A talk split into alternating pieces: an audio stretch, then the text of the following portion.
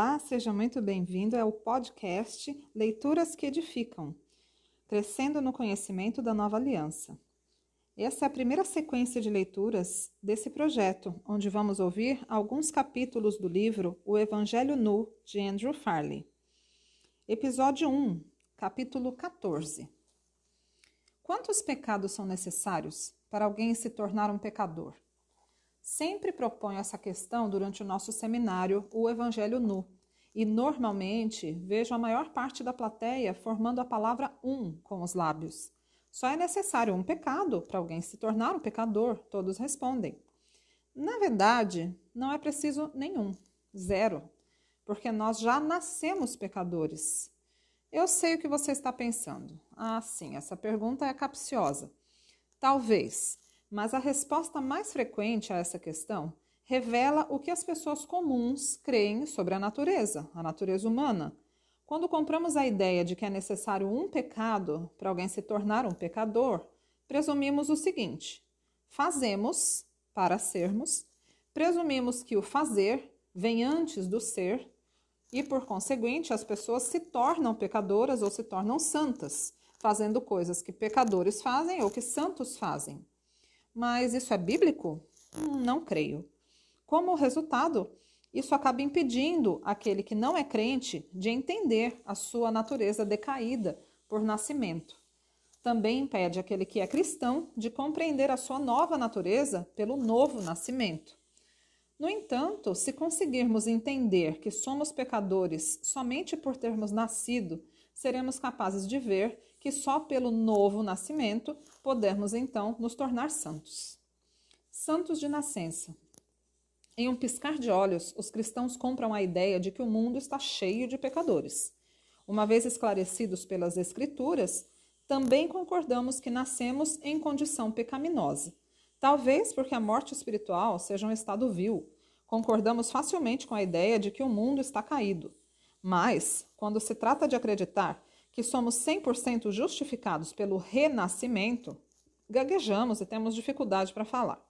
Resumindo, nós, crentes, concordamos que o nascimento determina a identidade para o mundo, mas não para nós. Segundo a linha católica de pensamento, santos são aqueles que sofreram pelo Evangelho. Eles realizaram milagres e supostamente alcançaram um estado moral mais elevado do que os simples José e Maria que existem por aí, no pensamento protestante, contudo, a palavra santo não costuma ser usada para descrever um indivíduo cristão. Parecemos sentir-nos mais confortáveis com outros termos, como crente, cristão ou salvo, mas santo não. De fato, somos capazes de nos descrever como pecadores, embora, mais que depressa, acrescentemos ao final a expressão pecadores salvos pela graça. Muita gente tem dificuldade de aceitar esse adjetivo santos, significando sagrados ou reservados, separados para Deus. De igual modo, usar a palavra justos para nos descrever, às vezes também acaba sendo visto como um exemplo de arrogância. Mas são exatamente esses os termos que Deus usa para descrever quem está em Cristo. Como ele pode se sentir à vontade empregando esses adjetivos ao mesmo tempo em que tem plena consciência dos nossos defeitos e fracassos. Para responder essa questão, precisamos examinar em mais profundidade a ideia de que o nascimento determina a identidade. E ao longo do caminho, creio que descobriremos alguns fatos impressionantes sobre quem nós somos. Os Hector e os Farley. Quando eu era adolescente, a minha família e eu morávamos em uma fazenda de cavalos, no norte da Virgínia. Nossos únicos vizinhos próximos eram os Rector. Havia quatro meninos na família e eu gostava muito de passar o tempo com eles. Andávamos a cavalo, pescávamos e corríamos pela fazenda sobre quadriciclos. Dois filhos dos Rector eram mais velhos do que eu, por isso eu os respeitava. Eles eram legais comigo, eu me sentia privilegiado em poder segui-los de perto, aonde quer que fossem. De repente, eu me vestia como os Hector, penteava o cabelo como eles, até acabava falando e agindo como eles. Eu ia na casa deles quase todos os dias. Eu almoçava com eles, brincava com o cachorro deles, o Skipper, e jogava futebol americano no quintal deles. Eu me sentia um rector. Sempre que acontecia uma reunião, um encontro de família, contudo, a realidade acabava despontando. Eu não era convidado. Embora aparecesse com eles, falasse e agisse como eles, eu não era um rector de nascença. Minha certidão de nascimento sempre dirá Farley. Ainda que eu fosse adotado pelos rector, não participaria de verdade da linhagem de sangue dos rector. Por quê?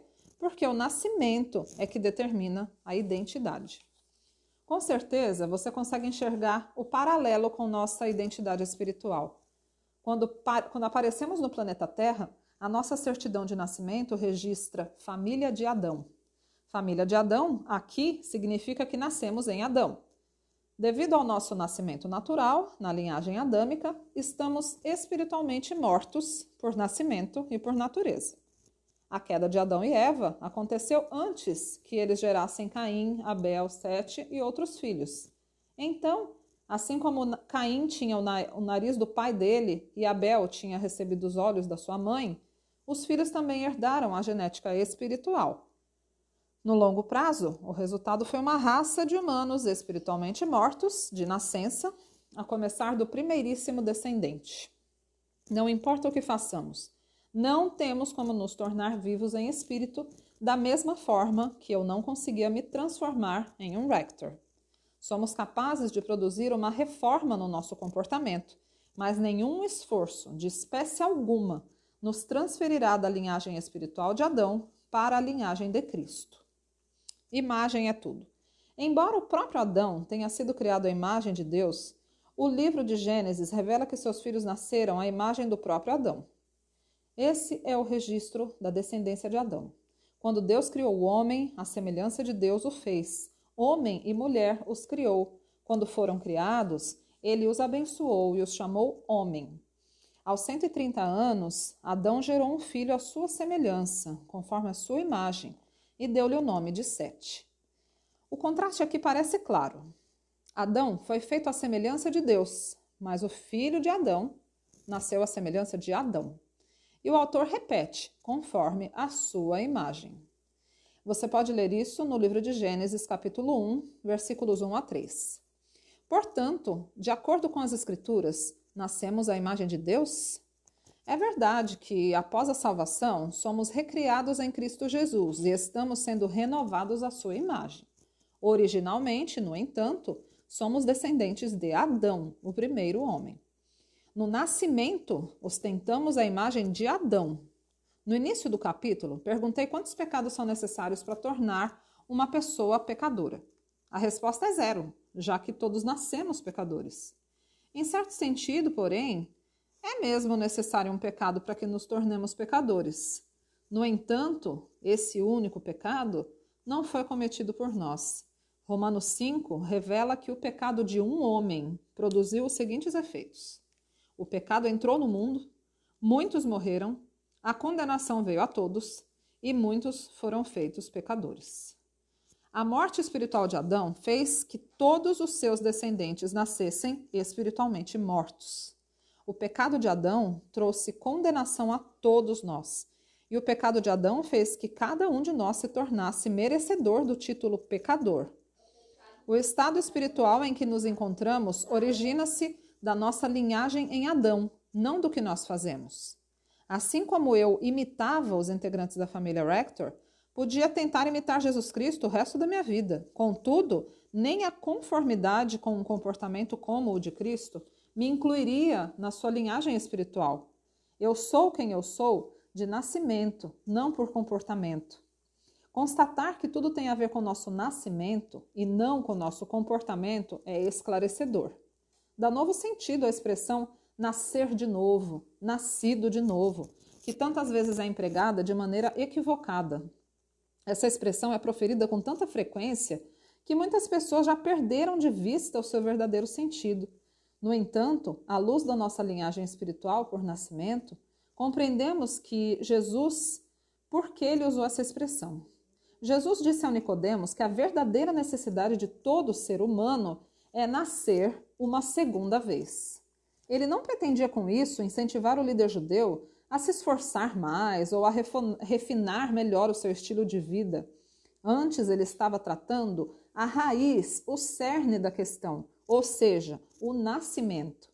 Enquanto alguns consideram o cristianismo um programa de aperfeiçoamento comportamental embalado em parâmetros religiosos, Jesus revelou que o plano de Deus era, na verdade, uma troca de natureza.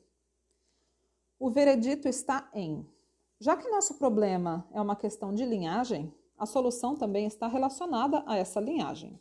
Se estamos em Adão no nascimento, devemos estar em outro alguém para que uma mudança genuína aconteça.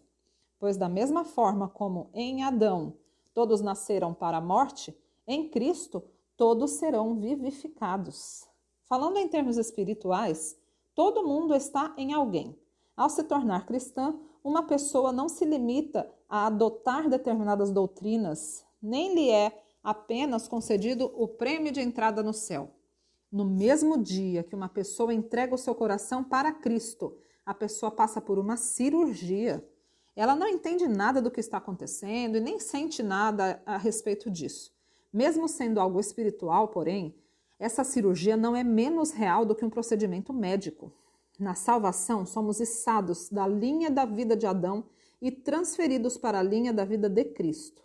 Nosso DNA está espiritualmente morto e é extraído por milagre, e um novo DNA vivo é implantado no nosso espírito. Tornamos-nos parte de uma nova família. E então não estamos mais na carne, agora estamos no espírito. A cirurgia tem todos os tipos de implicações em relação a quem de fato nós somos, para o que fomos projetados e o que nos satisfaz no nível mais profundo da nossa pessoalidade. Obrigada por estar até aqui e até o próximo episódio.